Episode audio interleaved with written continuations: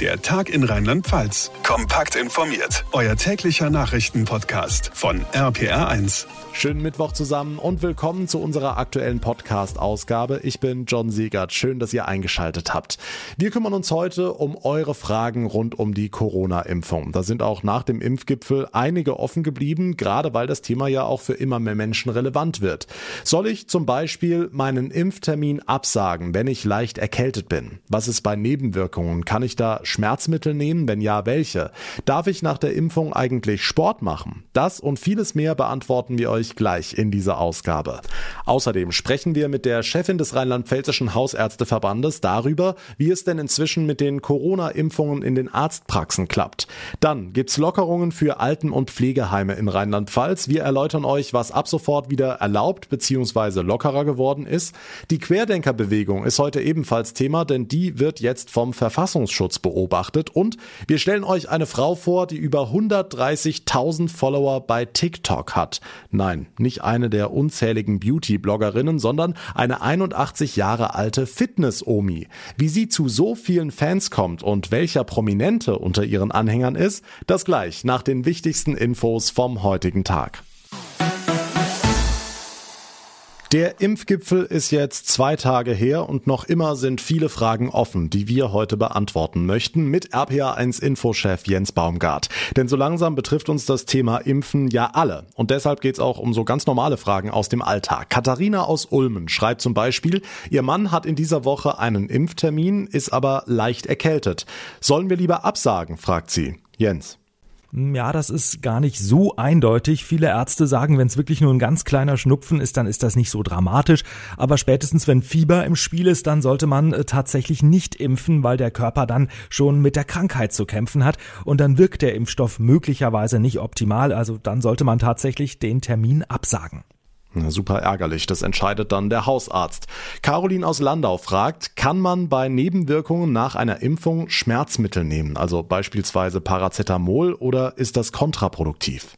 Hm, ja, da findet man unterschiedliches im Netz. Also wir wissen ja, dass Nebenwirkungen auftreten können. Statistisch gesehen ist es bei AstraZeneca vor allem nach der ersten Impfung und bei BioNTech eher nach der zweiten. Ähm, manche meinen jetzt, man müsste vorab schon was einnehmen, prophylaktisch, aber da raten viele Ärzte von ab. Ähm, anschließend, wenn man sich wirklich sehr, sehr unwohl fühlt, dann kann man durchaus was nehmen, also zum Beispiel Paracetamol.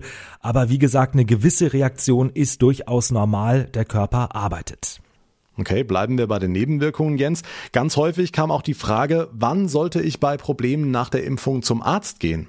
Hm, also zunächst mal sollte man vorab schon mit dem Arzt besprechen, wenn es in der Vergangenheit mal Unverträglichkeiten gab oder eine Reaktion bei einer Impfung. Ansonsten, wie gesagt, ein bisschen Kopfschmerzen bis hin zu Fieber sind normal, wenn das nicht länger als drei, vier Tage andauert. Aber wenn man wirklich länger mit Nebenwirkungen zu kämpfen hat, dann sollte man doch den Arzt kontaktieren. Hm, nächste Frage von Timo aus Andernach. Er ist leidenschaftlicher Jogger und schreibt, darf ich denn Sport machen nach der Impfung? Also auf extreme Belastungen äh, würde ich tatsächlich verzichten. Man muss dem Körper Ruhe geben, ein bis zwei Tage und Joggen würde ich tatsächlich auch sein lassen. Aber gegen normale Bewegung, also ein Spaziergang oder so, spricht natürlich überhaupt nichts. Übrigens, eine der meistgestellten Fragen im Netz ist auch, darf ich Alkohol trinken nach der Impfung? Ja, darf man, aber äh, bitte in Maßen. Okay, zum Schluss noch ein Wort zu den Formalitäten. Wenn man zum Arzt geht, vor allem wenn man ins Impfzentrum geht, ganz wichtig, unbedingt die richtige Bescheinigung mitnehmen, sonst wird man tatsächlich wieder nach Hause geschickt. Und nach der Impfung, wenn man es hinter sich hat, auf gar keinen Fall den Impfpass fotografieren und posten. Ne? Ja, das machen ja einige vor lauter Freude, aber das sollte man nicht tun, da stehen ja sensible Daten drin und es gibt eben auch Menschen, die damit Unfug treiben und anhand dieser Daten gefälschte Impfpässe ausstellen. Ähm, irgendwann wird das ja wahrscheinlich mal wichtig werden, ähm, wenn man in ein Restaurant will oder zum Beispiel ins Kino. Also bitte auf keinen Fall den Impfpass posten. Ganz wichtige Tipps rund ums Thema Impfen von unserem RPA1 Infochef Jens Baumgart. Wenn auch ihr spezielle Fragen habt, die wir hier nicht aufgegriffen haben, die wir aber beantworten können, dann schreibt uns einfach eine Mail ins Studio über rpa1.de oder über meine Facebook-Seite rpa1.john. Unterdessen kocht die Diskussion über mehr Freiheiten für Geimpfte und Genesene auch heute weiter. Immerhin, hier in Rheinland-Pfalz gibt's durch den Fortschritt der Impfkampagne erste Lockerungen. Thomas Stüber aus der RPA1 nach Nachrichtenredaktion. In den Alten- und Pflegeheimen soll jetzt wieder mehr möglich sein, ne? Genau, das Land lockert die Besuchs- und Kontaktregeln in den Alten- und Pflegeeinrichtungen, weil die allermeisten BewohnerInnen und Beschäftigten mittlerweile geimpft sind. In Einrichtungen mit besonders hoher Immunisierungsquote entfallen die Besuchsbeschränkungen fast komplett.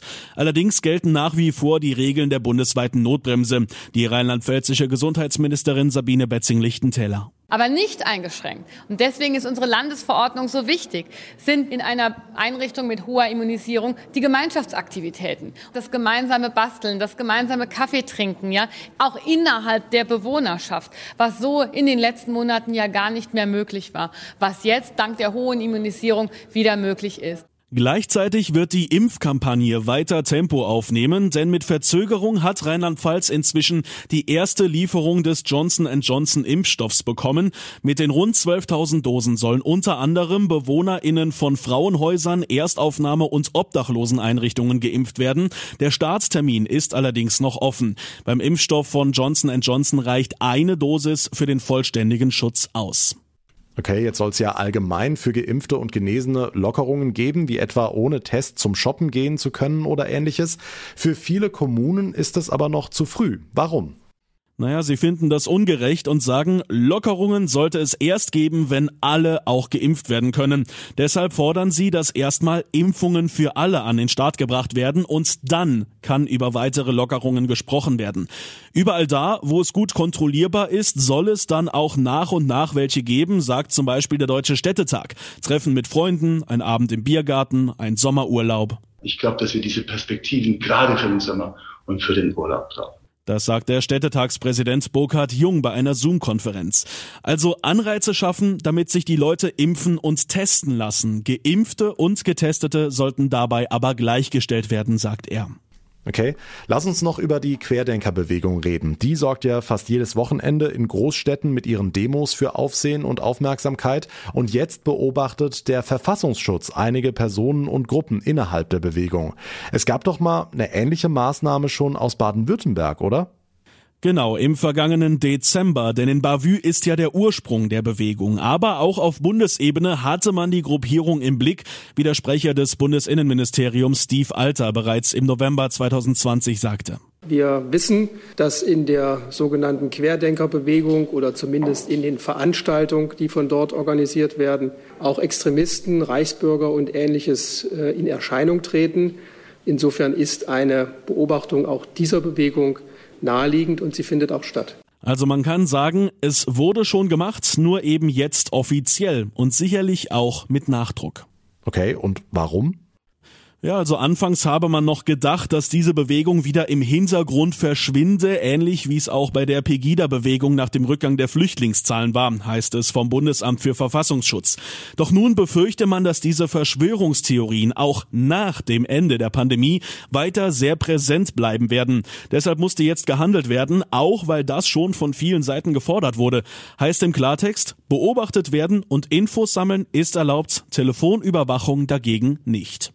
Die Infos von Thomas Stüber. Eine Sache, die Politikerinnen und Politiker immer schon gerne gemacht haben, nicht erst seit Corona, große Zahlen in die Runde werfen, um allen klarzumachen, wir bewegen was. Ist auch beim Thema Impfen und Impfstoff derzeit gut zu beobachten. Es soll ja so viel mehr kommen. Schon nächste Woche drei Millionen Dosen nur für die niedergelassenen Ärzte. Meine Güte. Wir fragen mal nach. In Saulheim in Rheinhessen, da hat Barbara Römer ihre Praxis. Sie ist außerdem Chefin des rheinland-pfälzischen Hausärzte Verbandes. Frau Dr. Römer, wie geht's voran bei Ihnen angesichts solcher Mengen? Im Moment noch verhalten, ähm, weil ja, Sie haben völlig recht, die Impfdosen, die auch den Praxen zugewiesen werden vom Bund, nehmen zu.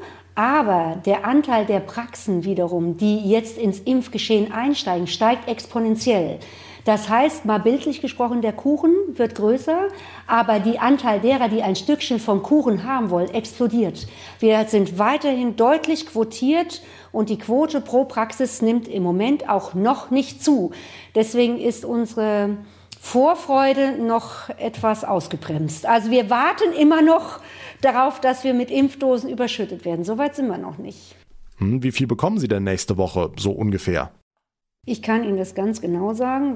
36 Dosen, also wir reden von sechs Fläschchen BioNTech und 50 Dosen, also acht Fläschchen AstraZeneca als maximale Liefermenge. Ob wir diese maximale Liefermenge bekommen, wissen wir auch noch nicht. Erfahren wir leider immer sehr kurzfristig. Wenn es gut läuft, ist es Mittwochabend, häufig Donnerstag oder sogar erst Freitag früh. Okay, bei derart überschaubaren Mengen ist es da sinnvoll, die Priorisierung aufzuheben, wie es ja aktuell diskutiert wird? Ähm, ich rede jetzt auch in dem Moment durchaus gegen die Argumentation anderer Kolleginnen und Kollegen aus unserem Verband, also aus dem Hausärztverband, die sich dafür positionieren, jetzt schon die Priorisierung freizugeben. Ich sehe den Spagat, wenn wir Priorisierung freigeben, wird die Anfrage in den Praxen nochmal exponentiell zunehmen. Es ist im Moment einfach wirklich eine ganz große Gruppe an impfwilligen Personen in der Bevölkerung da, was uns sehr freut. Aber wir können diesen Menschen nicht zeitnah in einem befriedigenden Zeitfenster ein Impfangebot unterbreiten. Und wenn ich jetzt Hoffnung schöpfe durch die Öffnung äh, oder Beendigung der Priorisierung, gleichzeitig aber diese Hoffnung nicht mit einem Angebot befriedigen kann, dann finde ich, äh, führt das zu Konflikten, die wir eigentlich im Moment nicht gebrauchen können. Dann lieber noch jetzt ähm, die Priorisierung bei, im Zustand des Mangels beibehalten, bis wir die Flut an Impfstoffen bekommen. Wir hatten auch die Hoffnung, dass die Flut jetzt schon Anfang Mai kommt, aber offensichtlich lässt die Flut doch noch etwas auf sich warten. Und dann sollte man auch in der Strategie damit darauf reagieren. Hm, Gibt es denn Patienten in Ihrer Praxis, die den Impfstoff von AstraZeneca ablehnen? Diese Aussage, Reaktion von Patienten, äh, wenn das Astra ist, nein, danke, dann warte ich lieber noch, kommt leider nicht so selten. Aber man muss sich auch mal vor Augen führen, zugespitzt, die Generation 60 plus hat jetzt die Chance zuzugreifen. Alles gut, völlig berechtigt nimmt aber, wenn sie nicht auch mal nach Astra greift, den Jüngeren dann wiederum die Chance, wenn sie dann an der Reihe sind, in ausreichender Menge BioNTech-Impfstoff zur Verfügung zu haben. Das ist nicht unproblematisch. Also deswegen legen wir Hausärztinnen und Hausärzte da viel Energie und Zeit rein, die Generation 60 plus wirklich auch zu motivieren, wenn es die gesundheitlichen Bedingungen erlauben, sie wirklich auch zur Impfung mit AstraZeneca zu motivieren, weil es ist ein toller Impfstoff. Okay, abschließend noch die Frage, wenn alles so eng ist mit Terminen und so weiter, könnte es dann sein, dass ein guter Patient, der zufällig privat versichert ist, dass der dann schneller drankommt?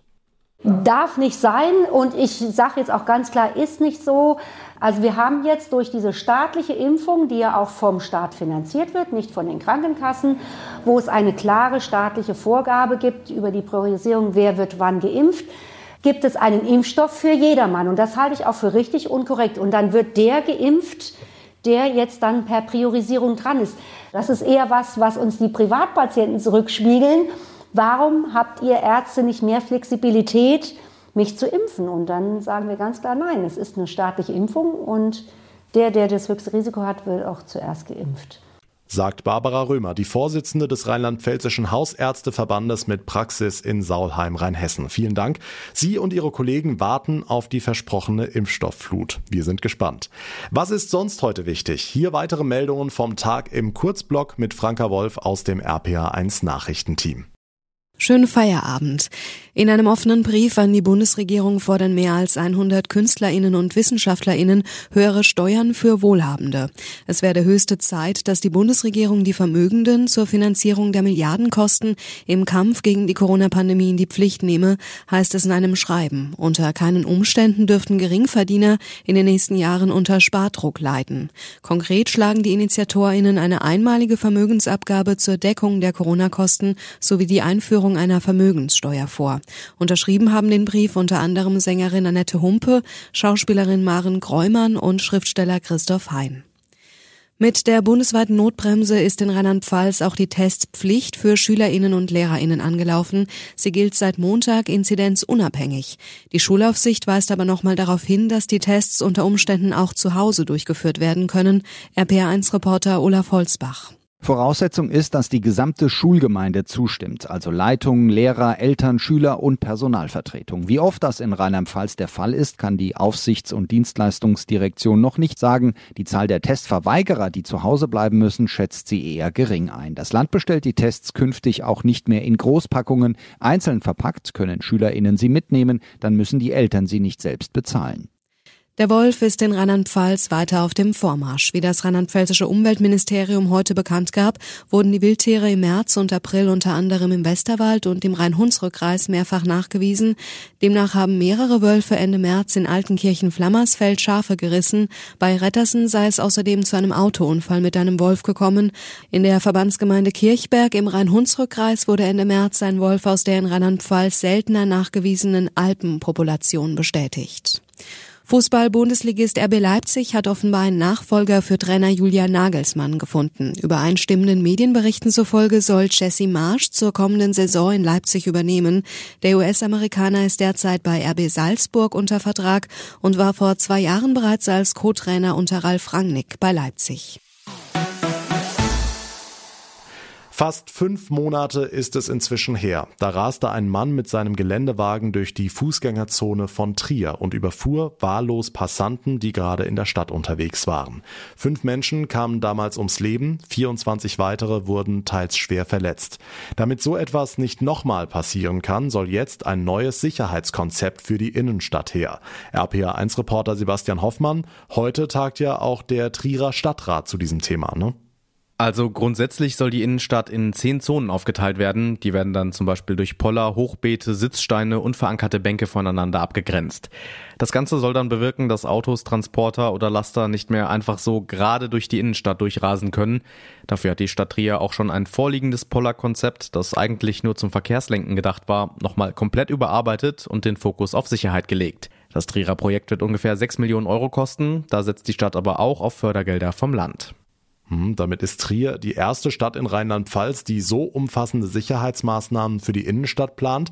Aber eine hundertprozentige Sicherheit kann es durch sowas ja eigentlich nie geben, ne?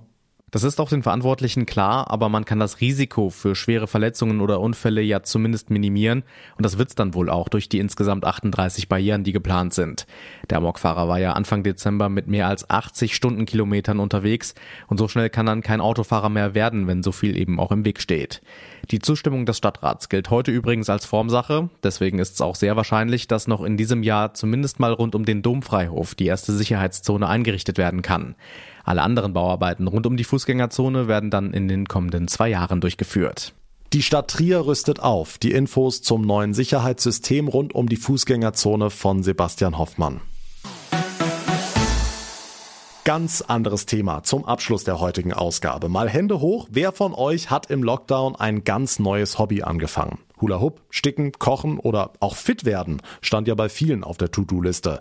Eine Frau, die war schon fit, dachte sich aber, hey, das teile ich jetzt im Lockdown mit der ganzen Welt. Und zwar die 81 Jahre alte Erika Rischko aus Langenfeld im Rheinland.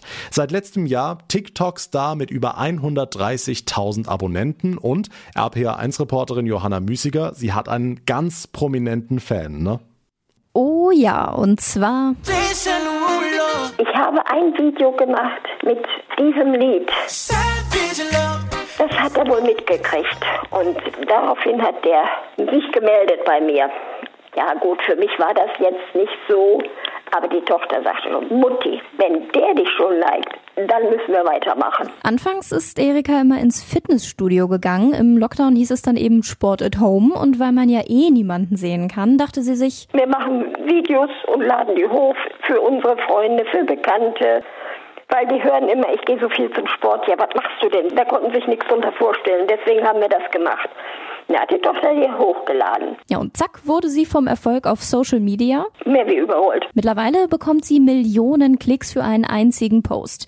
Ja, und für alle, die jetzt Sport wieder auf ihre To-Do-Liste geschrieben haben, hat Erika Rischko auch noch einen Starter-Tipp. Es gibt so viel mit einem Handtuch oder einen kleinen Ball, ein Kissen nur nehmen zusammendrücken, auseinanderziehen und solche Sachen all. Wird gemacht, Frau Rischko. Wir sehen uns auf TikTok.